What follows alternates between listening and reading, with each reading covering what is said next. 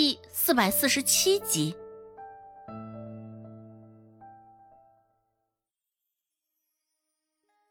当着两个村子人的面，孟婆子说的话甚是嚣张，也相当不客气。本就对三两银子心存念想的人，一听孟婆子这般不客气的调调，顿时就不开心了。哎，我说你这老婆子凑什么热闹啊？我这五只野兔，两只野山鸡还没说话呢，有你什么份儿啊？孟婆子轻蔑的扫了他一眼，依旧操着之前嚣张的口气说道：“哈哈，野兔、野山鸡也不过就是寻常野物罢了。哈哈，我们这有野鹿，你们有吗？”恐怕就算这鹿出现在你们面前，你们也打不死他吧？说出这个话的时候，孟婆子是更为喜欢大志这个便宜远房亲戚了。不得不说，孟婆子也是说出了一种实况。不只是与孟婆子对峙的那个男人会如此，绝大部分的人都会如此。鹿本就是稀少，跑得又快。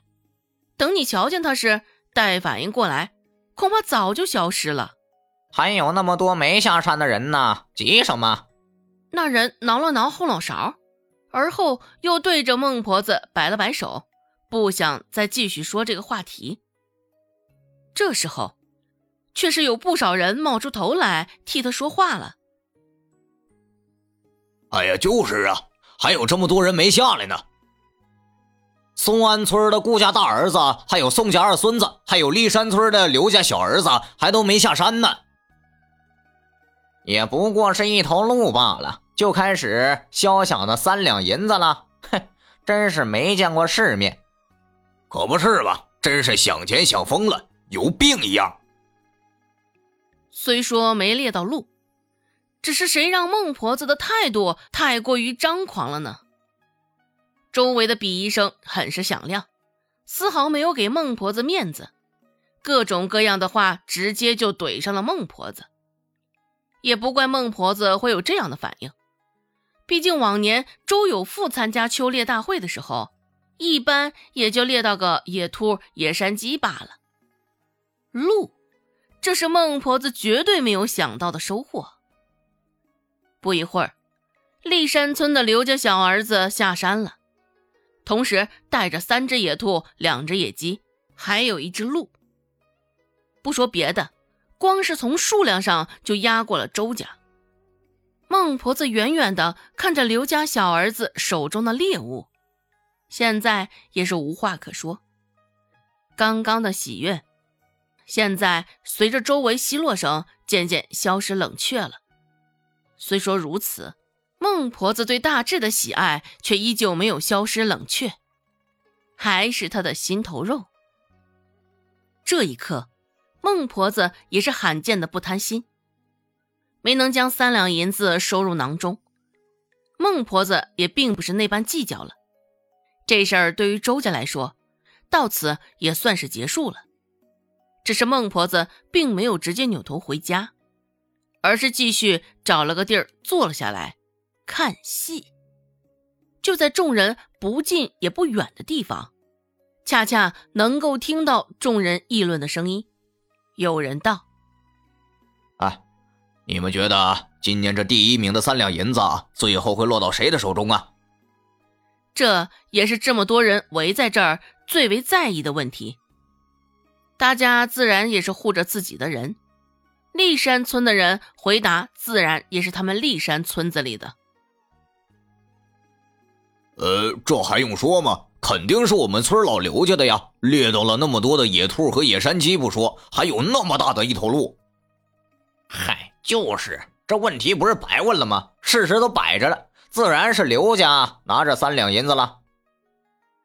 哎，我说老刘头啊，恭喜恭喜呀！你这小儿子了不得了不得呀！听着他们的话，松安村的人却是看不下去了，忍不住开口了。我们宋安村的顾家还有宋家的人还没下来呢，银两最后花落谁家，犹未可知呢。依我看呢，还是顾家的顾寒征最有希望拿着三两银子了。本就是狩猎的一把手，前年的秋狩大会拿头油的人可不也是他吗？啊，是啊，我也记得前年他不仅猎到了鹿，还有一头野猪，甚至于去年没拿头油，那是因为他都没有参加秋狩。一时之间，场面上混乱极了。两个村子的人，你说你的好，我说我的好，也是鲜少的团结。松安村宋家的二孙子下山了，只是手中拿着的野物却令松安村的人大失所望，比立山村的刘家少了一只野山鸡。看到这一结果，立山村的人立马来劲儿了，对着松安村的人将鼻孔冲着天，哼，松安村的人也不过如此罢了，哼。就是嘛，我当松安村的人有多少能耐呢？也不过这样嘛。我看这次秋收大会的头油非我们立山村莫属了。原本在同一个村子里，大家也不是特别的和气，只是现在这个时候，难得一致的对外。李正瞧着这样子，一时之间也不知道应该感到欣慰，还是应该感到为难。两个村子的人正明里暗里的掐着架，你来我往着。这时候，顾寒征下山了。顾寒征的两只手都满是野物，野兔、野山鸡也有，鹿也有。更稀奇的是，他还抓到了野猪。大概顾寒征是将骊山上所有的野物都集齐了。瞧见没？瞧见没？这才叫厉害，这才叫了得！我就说顾家的大儿子铁定是这回的头油，呃，这话没说错吧？哼，看他们骊山村的人，这回还有什么好说的？柳小姐来了，要不要让她上来？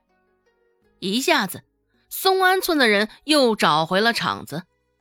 顾寒生这左右手满满当当的模样，却是给他们长足了面子。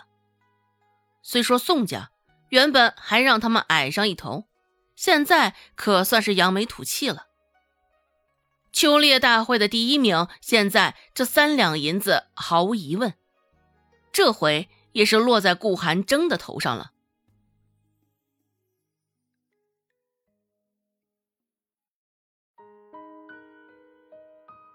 本集播讲完毕，感谢您的收听，感兴趣。别忘了加个关注，我在下集等你哦。